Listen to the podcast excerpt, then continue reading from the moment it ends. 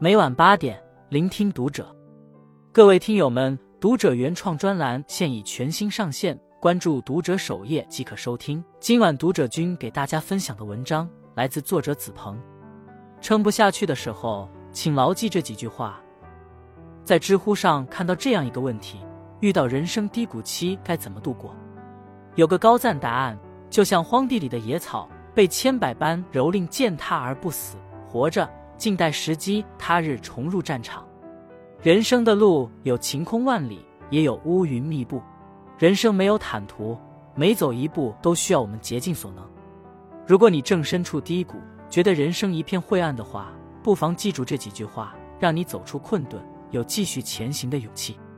一，每一个笑容背后都曾有过悲伤。杨绛先生说。上苍不会让所有幸福集中到某个人身上。得到了爱情，未必拥有金钱；拥有金钱，未必得到快乐；得到快乐，未必拥有健康；拥有健康，未必一切都会如愿以偿。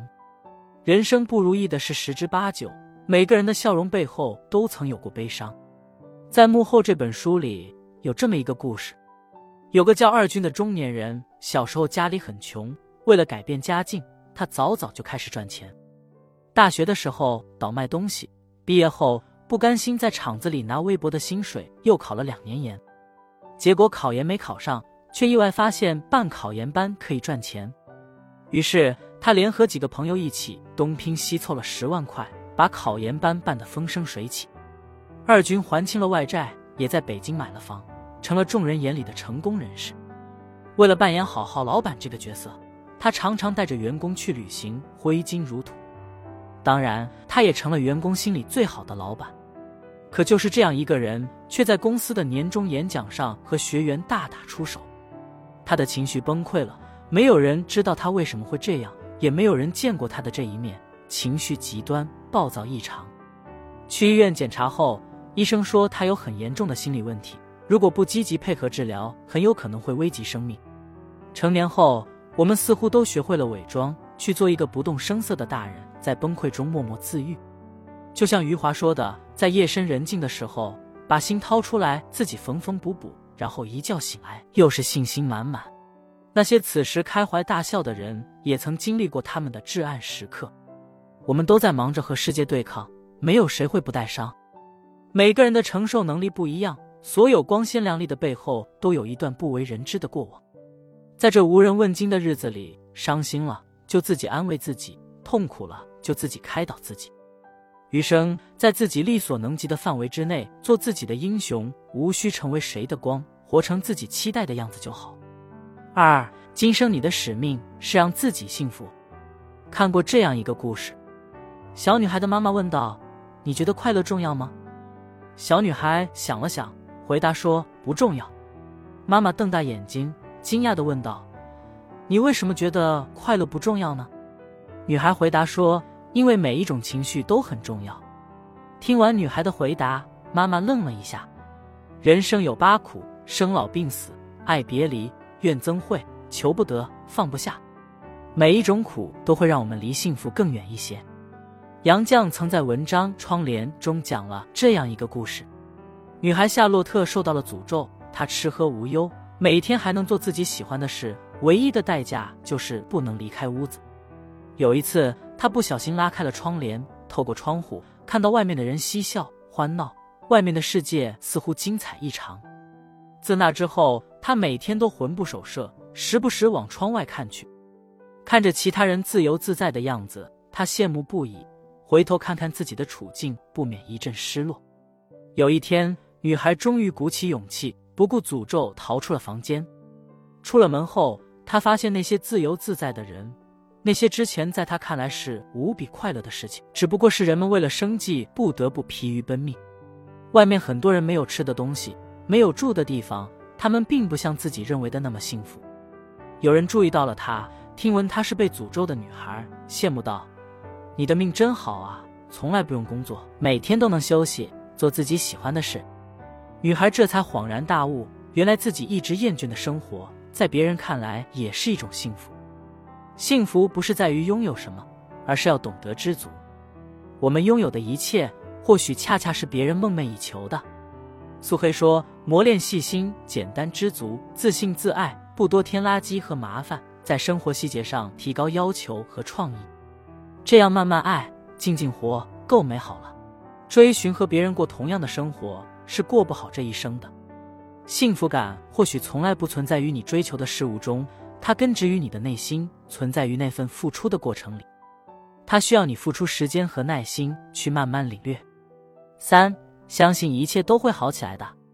人间失格里有这么一句话：在所谓人世间摸爬滚打至今，我唯一愿意视为真理的，只有这一句话：一切都会过去的。那些我们曾经以为过不去的伤痛，有一天回头看看，发现不过如此。哈利波特系列小说的作者 J.K. 罗琳曾经历过一段晦暗的时光。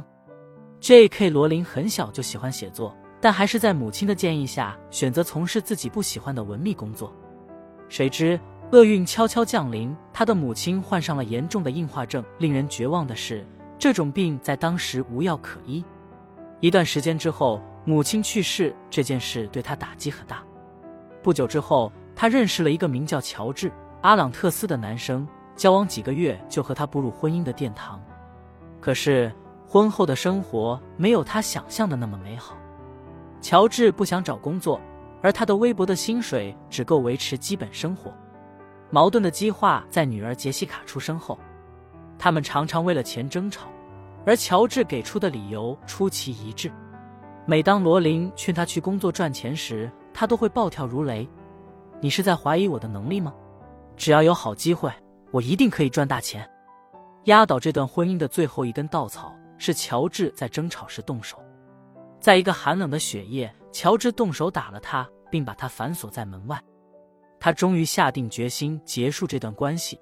第二天，便带着女儿头也不回地离开了这个让他伤心的地方。他选择回到故乡。由于找不到工作，他曾靠领取政府的救济金生活。在那段晦暗的日子里，他像大多数人一样消沉了很久。很多时候，他独自在家，一遍遍回想着母亲去世。父亲再婚，自己悲惨的婚姻和经济状况，种种痛苦像巨大的漩涡，几乎将他溺毙其中。幸好叔和女儿拯救了他。他把这段经历写进了他的小说里，创造出了摄魂怪这个恐怖生物，专靠吸食他人的快乐而生。为了生活，他先是去应聘实习教师，后来又考上教师资格证。他的小说《哈利波特与魔法石》也在这时候成功完成。他找到几家出版商的联系方式，在经历了一段坎坷的投稿之路后，终于有人愿意出版他的书。这一年他三十二岁。后来他嫁给麻醉学者尼尔·莫里，又生了一个女儿和一个儿子，家庭美满，生活幸福。J.K. 罗琳创造的魔法世界让无数人沉浸其中，获得欢乐与信念。然后在这一切荣耀到来之前，他孤独地走了很远的路。鲁迅先生先生说：“前途很远。”也很暗，然而不要怕，不怕的人面前才有路。只有勇敢追求自己渴望的一切，对命运说不的人，才有可能实现理想。心理学家墨菲曾经说过：“我们人人都是自己命运的预言家。你相信什么，你的未来就会发生什么。未来的路，我们无法预料到会遇到什么，但一定会因为你的努力和信念，在不知不觉中发生改变。”人生没有所谓的命中注定，只有相信一切都在慢慢变好，心向阳光，才能收获一路芬芳。曼德拉在《漫漫自由路》中写道：“生命中最伟大的光辉，不在于永不坠落，而是坠落后总能再度升起。”我欣赏这种有弹性的生命状态，快乐的经历风雨，笑对人生。正视自己的伤痛，不去逃避和压抑自己的情绪，只有不去逃避，才能找到治愈自己的良方。让自己幸福，沉下心来，慢慢感受生命中的美好，相信一切都在变好。身处低谷，生活依旧可以充满希望。余生，愿你放平心态，在人生艰难处暗暗蓄力，邂逅最好的自己。关注读者，感恩遇见。